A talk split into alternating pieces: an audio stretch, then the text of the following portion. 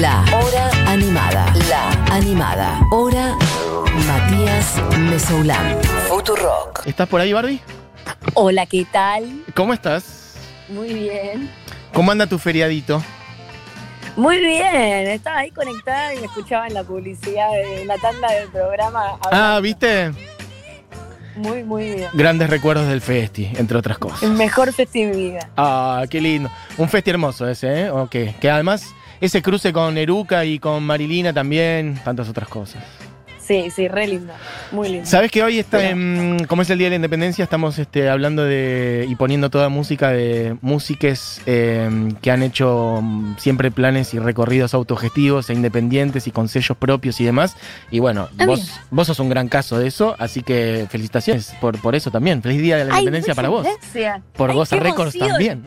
Bueno, hoy traje algo un poco relacionado, un miti-miti. A ver, Un miti-miti traje, porque voy a hablar de dos personas y la segunda persona de la que voy a hablar creo que eh, va muy con la consigna que ¿Encaja? acabas de decir. La bien, primera no. perfecto. Pero bueno, a ver, acá viene. Arranco, Adelante nomás, sí. arranco. Voy a hablar puntualmente de dos compositoras Sí, que yo admiro mucho, pero necesito armarte un poco de contexto, si me perfecto. permitís. Sí, claro, adelante. Eh, yo ya sé, bueno, después te digo, no importa. Que vamos a hablar de una época a fines de los años 50, principios de los 60, que fue como el apogeo de los compositores, más que de, de los intérpretes. Sí, Más allá de que sí, era el apogeo de los intérpretes, porque vos no recordás el nombre de ningún compositor, pero sí de todos los intérpretes, ujú, pero los intérpretes no cobraban un peso, a los cinco años estaban todos muertos de hambre, en la quiebra, trabajando en Walmart. Y los compositores eran como, eran los verdaderos rockstars de la época, pero puertas para adentro. Encima no se tenían que comer eh, eh, la- las redes sociales de la época, claro, que eran que te persiguen en la puerta de tu casa y te revisen la basura. claro.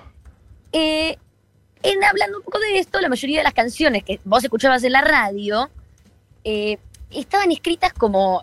No eran escritas por las personas que estaban cantando, los Sí. ujú. pero tampoco eran escritas por la cantidad de personas que escuchabas. ¿Qué digo? Vos escuchabas 10 temas en la radio, Sí. no habían 10 compositores por detrás, por lo general habían dos. Que eran medio una factoría para distintos intérpretes. No me spoilees, No, por favor, te pido mil perdones, siga adelante. porque yo estoy tratando de. Tengo toda la información desordenada en mi cabeza y la ordeno mientras hablo y yo hablo rápido lo que pienso. Sabes que a, mí- Entonces, a mí me pasa parecido también, somos dos en ese sentido. Dos personas que hablamos Pero muy rápido. me Recién, ordeno. recién tres personas me mandaron mensaje diciendo, respirá, hablas muy rápido. No, bueno, pero yo. Yo soy. O sea. No, pero a mí me lo dijeron, no a vos. No, no, ya sé, ya sé, Ah. pero yo ya está, eso es. Ya- ya soltaste Tanto esa. lo rápido que hablo. Imposible. Bien, es perfecto. como un juego, es como un juego, entender lo que digo y, y escucharme. Ah, es Bueno, una la aven- la, cosa- aventura. Adelante, Es, sí. es una aventura. Habían un montón de empresas con cierta cantidad de compositores eh, que trabajaban 10 horas por día dentro de una habitación con Sí. un piano y Sí. se dedicaban exclusivamente a escribir estas canciones. Perfecto. ¿Se entendió? Y el Perfectamente. edificio número uno de esto era el Brill Building, Bien. ¿Qué que es? de ahí salían la mayoría de los éxitos radiales. El Brill Building. Vos sos una Brill- persona que ha viajado, etcétera. Por ejemplo, ¿pudiste ir? ¿Lo conoces? Por la puerta. Por la puerta, Brill Building. perfecto. Te sacaste una foto a la puerta, yo estuve acá. Es- es- esta- eh, esta- estaba ahí en, en el, en, eh, cerca del Trump Center. Perfecto. Bueno, dije que iba a hablar de dos compositoras y la primera yo ya sé que es una persona que nombraron mucho en este programa porque me lo contaron, Sí, pero la voy a nombrar igual. pero claro, por favor, no, y adelante. es, para mí, una de las compositoras más importantes del Brill Building y de la historia contemporánea mundial. Brindo por eso, ciertamente. Que Y es esa es Carol King. hermosa, una muestra absoluta. Hay otra también del Brill Building que era como bastante estrella, pero no la nombro porque tenés que elegir bostera gallina, yo soy más bostera. La otra era el- Ellie Greenwich, que es, co- eh, se firmaba como Ellie Gay. Ay, Que no también conozco. Bueno, era, era Be My Baby, Ah, la de sí. Baby Please Come Home, Christmas. Oh, qué Un bien. montón de hits eran de, de ella, eh, pero yo soy del equipo de Carol King, así que voy a hablar de Carol Yo soy Carol King Además- también. otro impacto, otro impacto de Carol King bastante distinto. Para resumir de lo que quiero hablar en pocos minutos, en lugar de enfocarme más en Carol King, me voy a enfocar en una canción puntual. Ok, bien. Pero antes de escuchar la canción, a un resumen muy chiquitito de Carol King, era una genia de, de Nueva York, que a los 8 años estaba en la tele, que escribía ya canciones. Sí. A los 16 queda embarazada de su pareja y su compañero de composición, Gary Goffin, Ujú, con quien después se puso a trabajar durante Mm. Mucho 10 tiempo. Mm. años Ujú. dejaron el colegio a esa edad para trabajar durante todo el día y a la noche componer. Ujú. La edición fue excelente. Mm. Una locura de decisión, pero Excelente sí, excelente decisión. decisión. porque la primera canción que venden Ujú. a los 17 años es Will You Still Love Me Tomorrow. Ok. Trancu. Por favor, director. Diego Vallejos. ¿Pero cuál versión? Porque creo que tenemos varias versiones. Va, no, yo- la primera. La yo se las mandé en primera. orden, la de decirle. ¿Para qué están los órdenes si no para seguir? Tonight you're mine completely. Bueno, Qué hermosa canción. Give your love so sweetly. la cosa Sí. es que decirles hacen la versión esta de, de Will You Still Love Me Tomorrow. La canción se hace para ellas. Era un girl group de la época, Ujú. un video vocal de la época. Ujú. Hacen la canción y se transforma en la canción más vendida de Estados Unidos. Ok. El Exitoso. primer hit que vende Carol King. Listo, tranca. La canción más Gol. vendida de Estados Unidos. Pero para que entiendas el impacto, de Shirley la pegan zarpado con esta canción. Y Ujú. tres años después sale el disco debut de una banda muy underground que se llama The Beatles. Sí, Y en ese disco sí, ellos hacen un cover de Shirley, sí, que es Baby It's You, sí.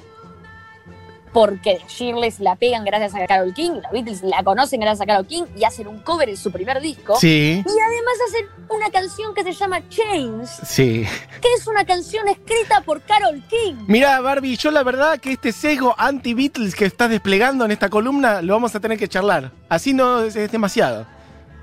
Perdón, yo no puedo creer que lo que acabo de decir.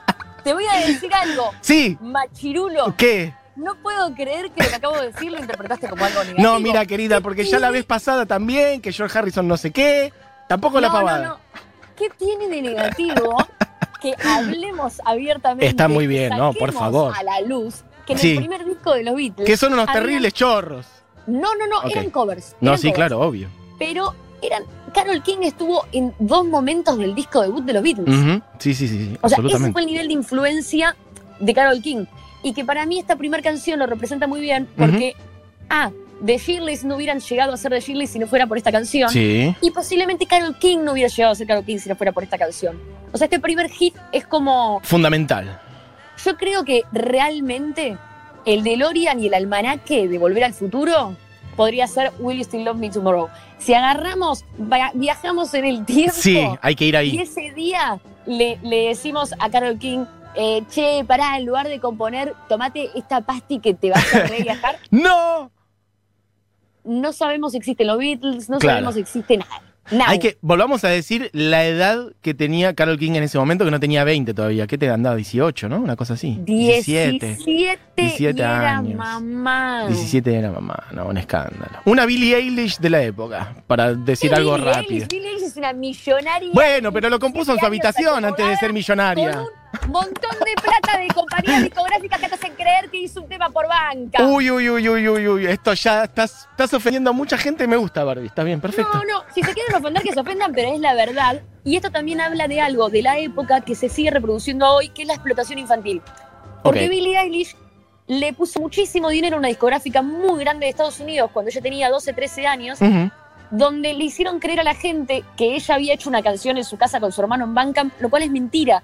Había un montón de dinero de trasfondo y eso, lejos de hacerla que, que arma la Billie Eilish, porque ella es muy talentosa de cualquier forma, Ujú.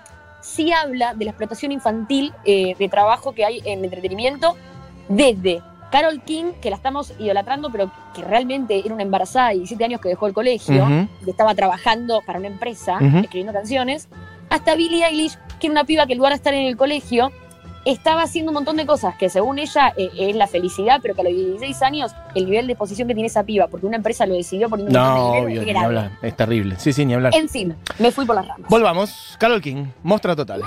Bueno, vamos a seguir con esta, la historia de esta canción. Ujú. Esta canción vuelve a ser editada por la misma Carol King en su disco Tapestry. Sí, que es uno de los discos más importantes de la historia, más o menos. Discón. Exactamente, es su segundo disco solista, no es su primer disco solista. Si quieren podemos escuchar la versión, la de ella ahora. Dale. Eh, Ella es hermosa. No, es un disco. Ella es hermosa. Ya metí la mano en el piano y ella es hermosa. Acá está también, no es para irnos por las ramas, pero está bien decirlo, eh, esa canción que ella hizo también para, para Ariza, ¿no? Que sonaba antes, eh, Ariza Franklin, que es You Make Me Feel Like an Y me Natural mi Woman. fila que natural woman, ¡Ay, exacto. Dios! ¿Viste hace poco, hace unos años, que le dieron. Va, no te quiero. Por ahí vas a ir para allí, pero que le dieron un premio. No, no a- vi para allí. Ah, viste que le dieron un Sí. premio a Carol King, que es tipo el Kennedy La emperatriz de Honors. Estados Unidos. Eh, Sí. Exacto, Kennedy Honors este, y está ella recibiendo el premio con otros artistas, cada año es como una camada de artistas de distintas Y Aretha disciplinas. canta. Y Arisa canta y sale y no lo puede creer, la canta, viste, tipo en el mismo tono, es un escándalo. Después se pone encima a tocar el piano y el entusiasmo de Carol King se, que se va retroalimentando con el de Arisa Franklin, como Es que hermoso. es impresionante, una gran Es escena. hermoso, es, es hermoso, todo eso es hermoso.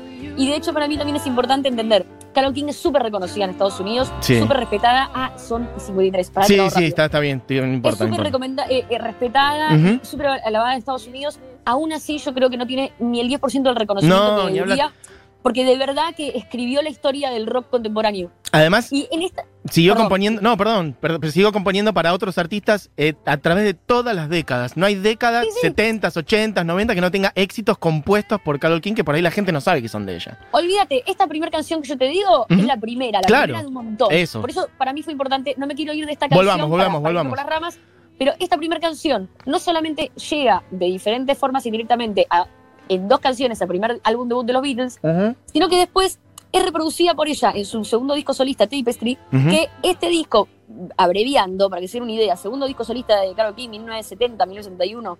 25 millones de copias vendidas, Sí, 15 tranqui. semanas en el puesto número uno. Ujú. Eh, entre 1 y 6 años, en- estuvo 6 años en el, en el top 100 Un de los delirio. Billboards. Delirio. Y le dejó 4 Grammys, transformándose en la primera mujer en lograr ganar 4 Grammys. Y Tapestry se mantuvo como el disco más vendido de una mujer por 25 años en el mundo. Mirá. ¿Cuál- Este Bueno, sabes- más te- allá- te- perdón, te- te- por ahí te pateó un penal eh, usando una metáfora futbolística, pero ¿sabes cuál es el, el que la desbancó de ahí? Te maté. No importa, no, No, importa, no, no, no, no. importa. Me dio curiosidad qué? cuál es, No sé cuál- si- me dio curiosidad cuál No. fue el que vino después, 25, a- 25, ¿qué habrá sido? ¿Medio de los 90? Bueno, en no fin, sé si no fue importa. thriller. Ah, pero bueno, habría que pero ver. mujer. No importa, ah, no, no, mujer, eh, 25 años, disco, no importa, no importa, no importa, te maté. porque ¿Qué habrá sido? Ya Porque alguno de Madonna en canción los 90. fue Cher. No, ojo. Canción for Cher, disco. Voy a buscarlo. Bueno, nada. Perfecto, otro día lo decimos. Eh, la cuestión, la sí. cuestión es que eh, estábamos hablando de una tercera versión. Ujú. Y la tercera versión que vamos a escuchar, si la pueden hacer sonar, es de Amy Winehouse. Hermoso.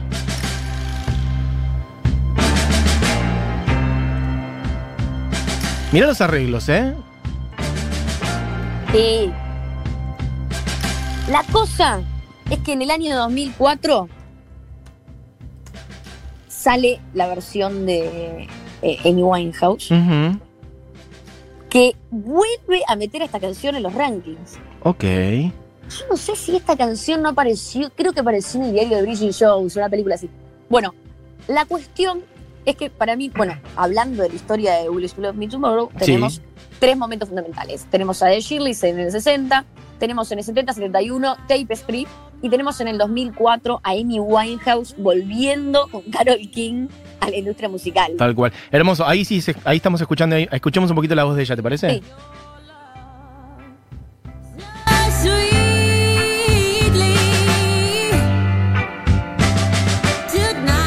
tonight, the light of love is in your eyes.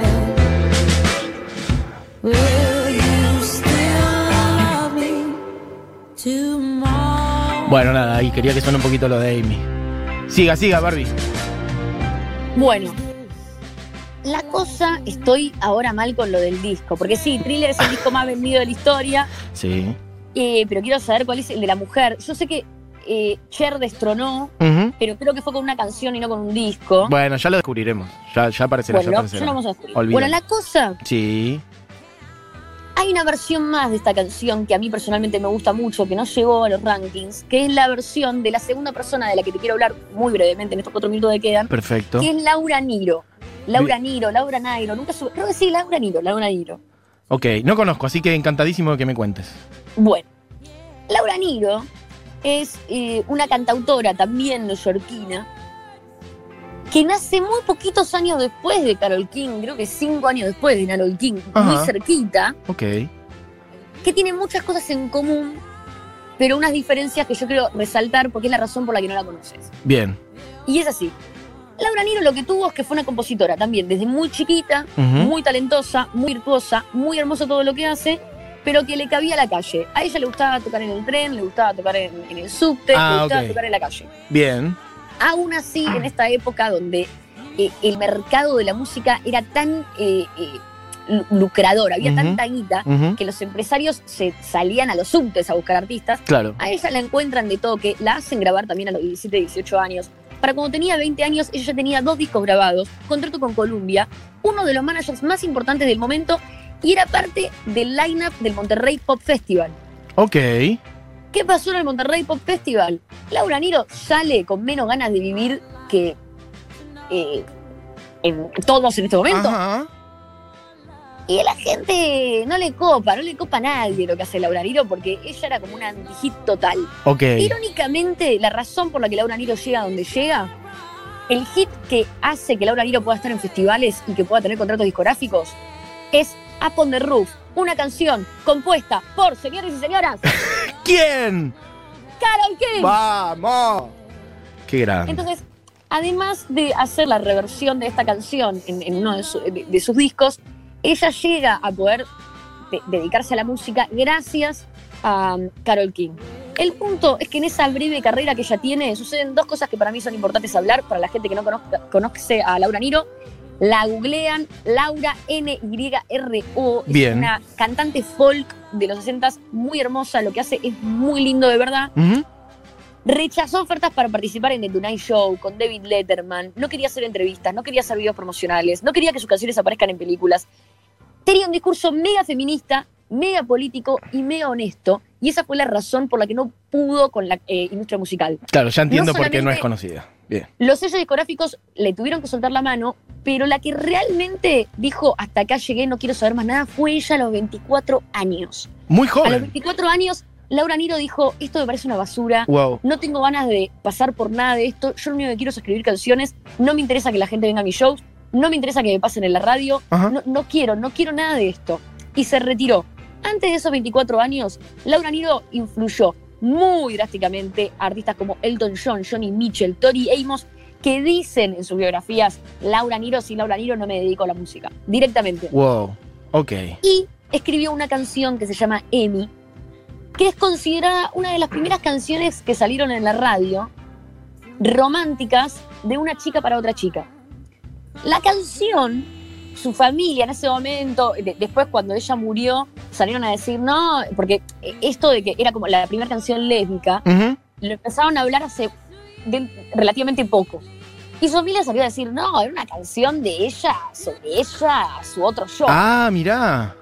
La canción era escrita para María Desiderio. María Desiderio era su mejor amiga. Su mejor amiga, ella se retira a los 24, tiene un hijo, a los dos meses se separa y se casa con su mejor amiga María Deside- Desiderio, con quien estuvo hasta que fallecieron. Ah. Ella falleció a los 49 de cáncer de ovarios y María falleció al año. No. Ah, Y fueron, Ay, qué Mu- historia, eh, eh. Barbie. fueron un matrimonio 20 años y la canción claramente era para ella. Es una canción hermosa que se llama Emi. Lamentablemente, en lugar de traer a Emi, se me cayó el perro. En lugar de traer a Emi, Sí. traje la versión de mm, Will Still Love Me Tomorrow por Lala- Laura Niro para despedirnos y para que la gente eh, sepa de quién estoy hablando y la googleen un montón. Claro, Perfecto. aquí, sepan, es la jazz queen de todo lo que escuchamos. Es la única persona eh, que realmente importa y que habría que estudiar en todos los colegios y me da mucha bronca que así no sea. Laura Niro fue una rockera autogestiva, anarcopunk, eh, una lesbiana hermosa que escribió unas canciones increíbles, pero eh, la industria no estaba preparada para tanto anarquismo. Barbie, impresionante como siempre. Me están tirando la cortina por la cabeza porque ya sabes que son las una y dos. O sea que tengo que cerrar ya. Que me metan presa, que me metan presa. ¡Que me vengan a buscar! que Che, me vengan a Eh, Barbie, buscar con Barbie. espectacular. Eh, che, bueno, y otro día ponemos esta canción, la que acabas de decir, ¿sí? La de Laura Niro, Emi. pero la otra. Emi de Laura Niro. Listo, otro día la ponemos. Gracias, Barbie. ¿Cómo viene ese libro? Muy bien. En el libro de camino. Boca del rock con Power Paola, yo ya no puedo más. Se viene el libro de Barbie Todo Recanati esto. con todas estas datas y más. todas estas datas en el libro Ahí eh, está. de editorial Futurock. Vos Vamos, sabés. vieja. Barbie, te mando un beso enorme, tengo que despedirme, pero a las corridas mal. Así que eh, Beso. cierro el programa y cerramos con el tema de Laura Niro. Beso grande, Barbie, gracias. Por lo pronto, entonces cerramos con la canción que acaba de recorrer toda la columna, que es Will You Still Love Me Tomorrow, es decir, Me Seguirás Amando Mañana, en este caso por Laura Niro. Así que, Diego, cuando quieras, y será mañana, otro día. Beso grande, esta fue la hora animada. Disfruten.